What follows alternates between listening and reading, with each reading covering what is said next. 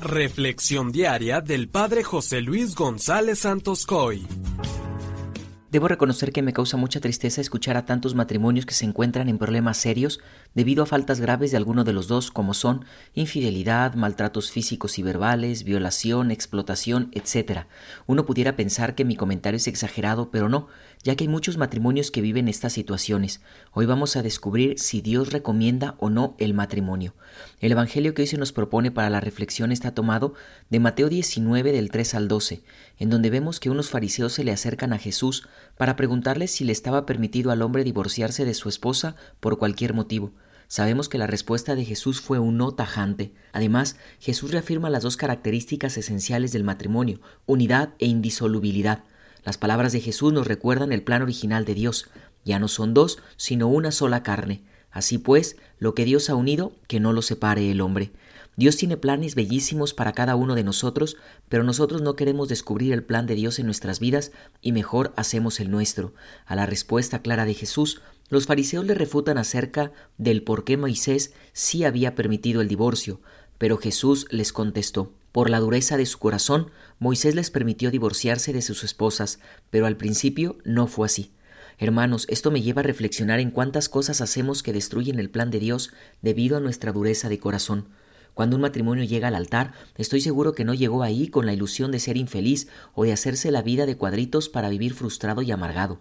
El problema comienza cuando el corazón se endurece, ya que ha entrado en él el egoísmo y busca satisfacer solo sus necesidades, sin importarle el plan de Dios ni las necesidades de la otra persona. Yo quisiera que todos reflexionáramos qué llevamos en nuestro interior, qué cosas, actitudes, acciones o personas nos pudieran estar endureciendo el corazón.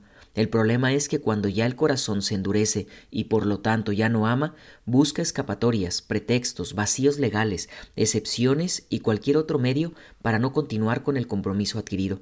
El problema cuando un matrimonio se cierra al amor de Dios y se endurece el corazón es que se empiezan a matar lentamente, ya que el texto, al recordarnos el plan original de Dios, nos dice que ya no son dos, sino una sola carne de tal forma que todo lo que se ofende al otro es una ofensa que se provoca a sí mismos, porque no son dos, sino una sola carne, y esto es un cuento de nunca acabar. Entonces, ¿Dios recomienda o no el matrimonio? Por supuesto que sí lo recomienda, pero solo aquellos que quieran vivir de esta forma, amando hasta el extremo y siendo capaces de una donación total. Por eso los discípulos le dicen a Jesús, si esa es la situación del hombre con respecto a su mujer, no conviene casarse. Jesús les contestó, no todos comprenden esta enseñanza, sino solo aquellos a quienes se les ha concedido. Al decir que solo aquellos a quienes se les ha concedido, nos habla de que también el matrimonio es una vocación, es decir, un llamado de Dios, no una ocurrencia humana.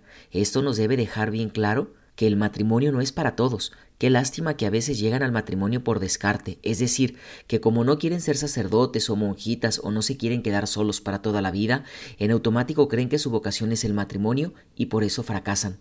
Una vez que ya están en él, descubren la dureza de su corazón, sale a flote el egoísmo y se dan cuenta que no era para ellos el matrimonio.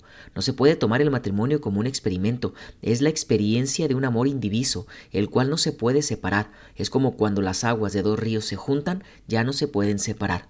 Hago un llamado a todos los padres de familia. ¿Qué tanto están preparando a sus hijos para desterrar el egoísmo de sus corazones y prepararlos para que amen de verdad y así puedan llevar matrimonios santos, plenos y felices? Que la bendición de Dios Todopoderoso, que es Padre, Hijo Espíritu Santo, descienda sobre ti y permanezca para siempre. Amén.